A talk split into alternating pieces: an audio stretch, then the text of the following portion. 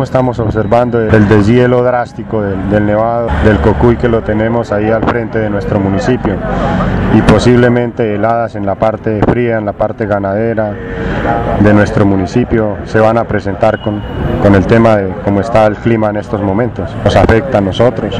Vivimos la economía de Macaravita, en la parte fría es la lechecita y indudablemente que nos va a perjudicar. Si se descongela el Cocuy obviamente nos va a cambiar a nosotros el clima del Macaravita Caravita. El tema del nevado del Cocuy también surte aguas abajo a muchas poblaciones, a muchas veredas. Nos va a afectar a, a muchos en la región, eh, parte de Boyacá y parte de Santander.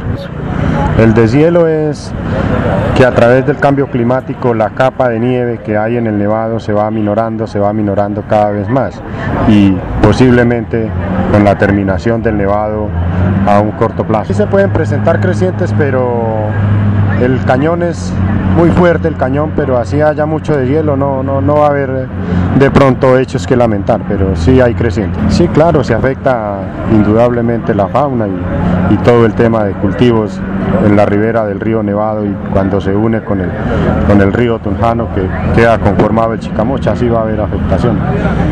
Actualmente, ¿de qué vienen ustedes allá y cuál es la parte económica?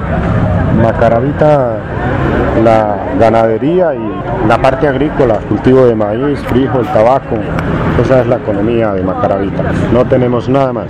¿Y entonces qué petición hay para el gobierno central? Aquí tenemos que implementar proyectos productivos, eh, nuevos cultivos, el tema de trapiches comunitarios, implementar el tema de la caña en Macaravita, cultivos de gulupa con asociaciones. Esas son las propuestas que le traemos al, a nuestro gobernador y al gobierno central. No, estamos prestos a atender cualquier situación que se nos pueda presentar. Yo creo que están las alertas y lo vamos a asumir con mucha responsabilidad.